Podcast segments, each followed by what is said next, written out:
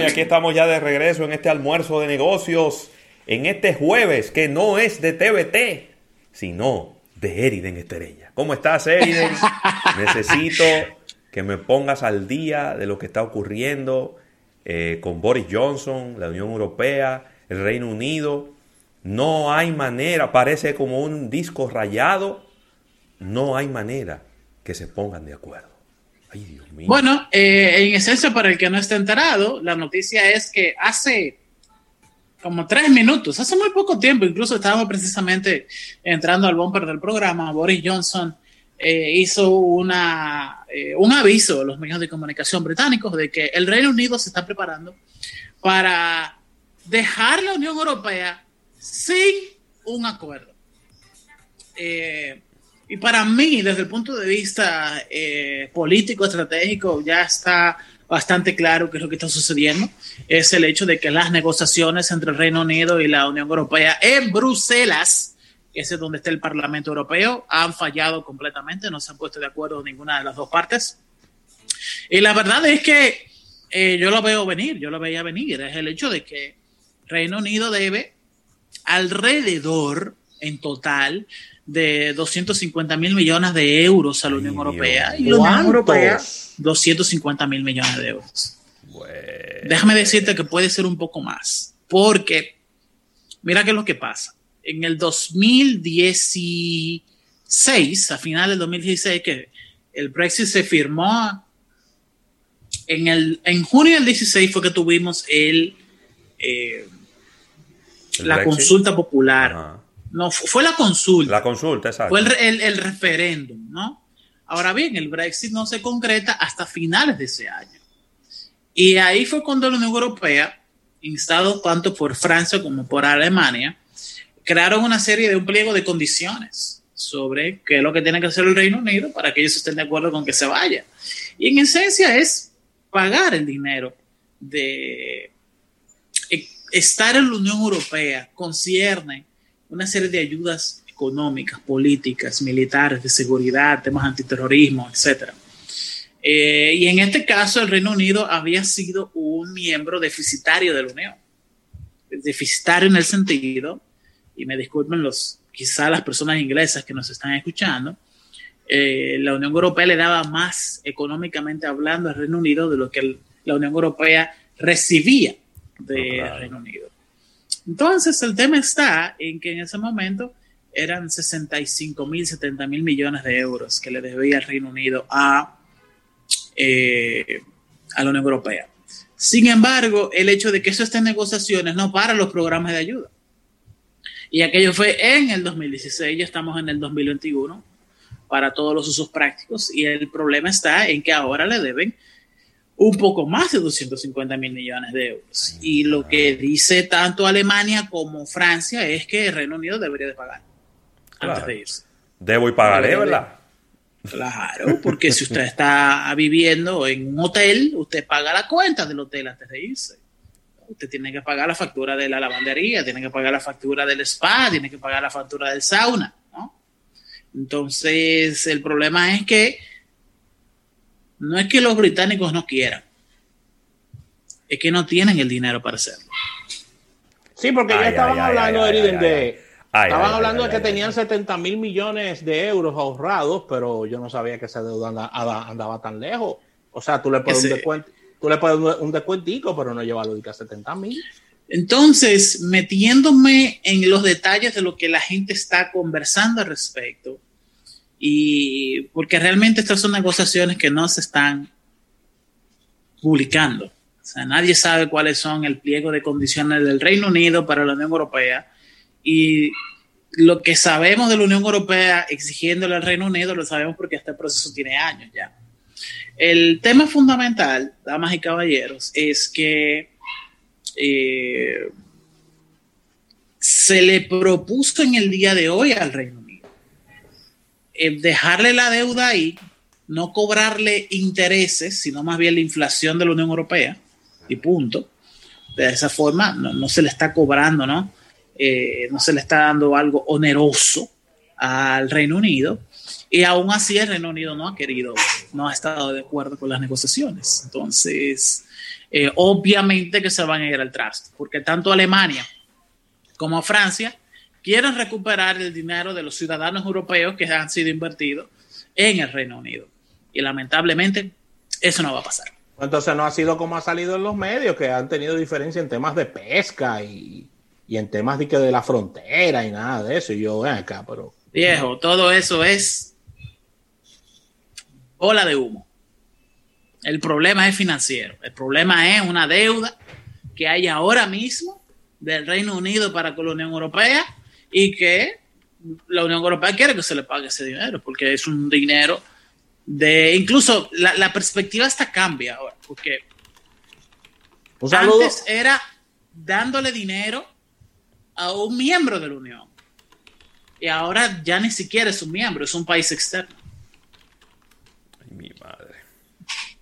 Entonces, ese es el problema fundamental que eh, atañe a todo en el día de hoy. Y déjeme decirles una cosa, lo hemos dicho cada vez que tocamos este tema el Reino Unido en el 2020 pasó un proceso muy serio de, ¿cómo se llama eso? Desde cuando tú eres un poder de escala global mm. y te reducen a un poder de escala regional. Ay, Dios mío. cuando empezó el siglo XX, Reino Unido no era Reino Unido, era el imperio británico.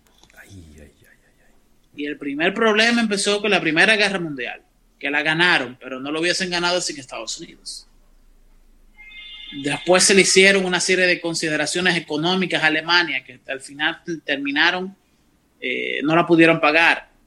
Y viene entonces eh, el partido nazi con una agenda populista, gana el poder y eso crea las riendas para la Segunda Guerra Mundial que no la ganó el Reino Unido, sino que lo ganaron los aliados, que no es lo mismo.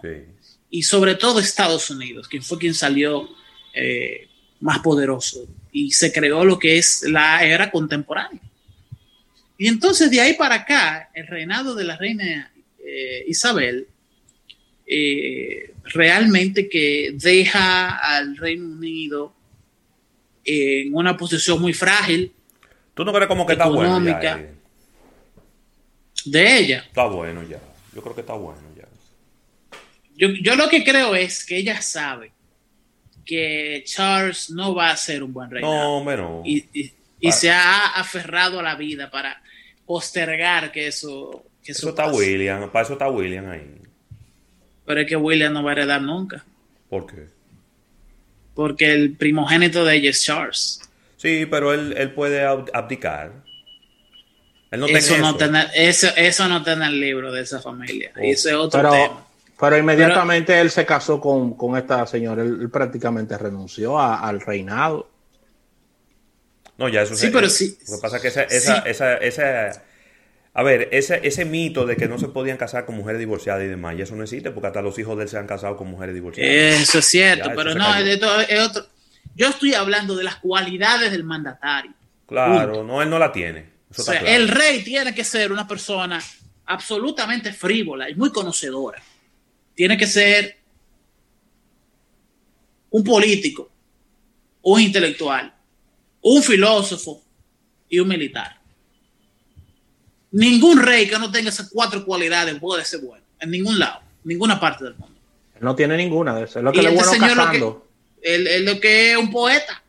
Sí, y bueno cazando. Le es bueno cazando. Entonces, eh, en, el Reino Unido, eh, esto es una opinión muy personal. El, rey, del Reino Unido necesita a una persona que tenga el liderazgo, que tenga el, sentimiento y que tenga la capacidad de aglutinar muchas divisiones sociales que tiene el Reino Unido el Reino Unido eh, está muy dividido.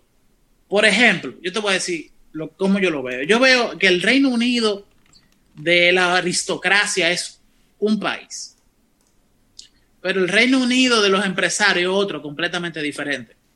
Oye, ¿qué problema? En el siglo XXI estamos hablando de esto, como, si esto fuera el feudalismo, pero nada, es, la realidad de ese país. Y si ves a los políticos, lo ves muy, muy diferente también. Entonces la clase política es diferente, porque a la clase política le gusta el dinero del empresario, pero le gusta tener la agenda pública de los aristócratas. Entonces es un, disparate. Y entonces después de ahí está, está la forma de ver la realidad inglesa de la clase trabajadora. Sí, los plebeyos pero que eso está dividido en dos incluso, porque están los plebeyos ciudadanos británicos y los plebeyos inmigrantes, que son la nueva realidad social y económica del Reino Unido, porque el Reino Unido los necesita. El Reino Unido necesita a los musulmanes y necesita a los eh, inmigrantes indocumentados africanos, porque sin eso no se puede construir, no pueden tener granja, no pueden tener fábrica. ¿Eh? Eso es lo que le permite al Reino Unido que las empresas puedan fabricar con costos competitivos en la economía global. Y entonces, a mí me parece, obviamente, que Charles no sabe esa realidad. Charles no conoce eso, porque es un señor que ha tenido muchos privilegios la vida entera. Además, yo te voy a decir, te voy a decir mi opinión muy particular. Mm. Ya él está viejo para eso también. Sí, también, es verdad. Necesitamos una, necesitamos una monarquía joven. Es verdad. Eh, una monarquía que piense diferente, una monarquía que lleve a ese país a otro nivel. Y esos son los hijos de él. Y ahí está William, y ahí William puede meter mano. Y la gente va a tener la paciencia de esperar que él se prepare, como la tuvieron con su abuela. Porque cuando, su cuando el rey de Inglaterra murió y su hija tuvo que asumir el trono, ella no tenía la más mínima idea de nada y tuvo que aprender sobre la marcha. Sí, pero el problema fue que ella tuvo el consejo, la asistencia y el apoyo de Winston Churchill. Está bien, pero ella... Espérate, no está bien, no, es que realmente ¿Cuál es equivalente al Winston Churchill hoy día? Ellos hay ahí dos. Porque Johnson no es. No, Johnson no. Johnson no. Pero ahí, ahí hay gente, hay gente. Lo que pasa es que quizás no son. Eh, eh, equiparar a una persona con Winston Churchill es, es muy difícil. Muy difícil. Pero ahí hay mucha gente buena. Ahí está el, primer ministro del Reino Unido, el que estaba antes de que del Brexit. Ese, ese señor puede hacer un buen trabajo. Cameron. Cameron. Cameron. Y el otro, Tony Blair, Tony Blair Tentero también. Ahí hay mucha gente que puede apoyarlo. Y yo creo que, vuelvo y repito, lo más importante de todo esto es que la gente le tenga la paciencia. Porque él no está preparado para ser rey, pero yo creo que él puede hacer un buen trabajo. Pero que pasa que ya la gente está cansado de ver a la reina de Inglaterra, a la reina Elizabeth de Inglaterra ahí, a pasito lento, dejando como que todo se vaya de cabeza lo, pero lo propio hicieron los españoles. Pero, el, pero y, el rey Juan Carlos no está ahí, vivo. Pero él dijo, ya está bueno, vamos a dejar a la, juventud y dejó a su hijo. Eso yo creo que tiene que venir en todos los países donde la monarquía quiera permanecer y quiera durar un poco más. Porque de lo contrario, lo que va a venir es que la gente se va a hartar y van a eliminar a la monarquía y va a ser peor. Es que déjame entrar ahí en ese mismo punto. Lo primero que hay que hacer es que hay que unir al Reino Unido, que está más dividido que nunca. Por ejemplo, Escocia solamente está esperando que el Brexit se, concrete. Claro. Para hacer las mociones necesarias, para incluir, hacer las mociones necesarias, para que la Unión Europea incluya a Escocia o sea, pero es que el problema con eso está en que lo primero que tiene que lograr Escocia para ser incluido dentro de la Unión Europea es la independencia escocesa. Claro. Y no me deja fuera, no me deja fuera Irlanda, ¿eh?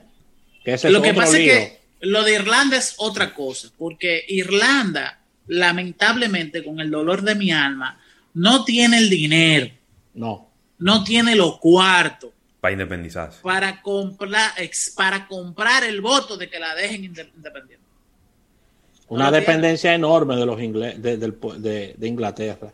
No lo tienen. Y lamentablemente la RCA la, el Frente no, el, Revolucionario Irlandés. El, IRA. El, Ajá.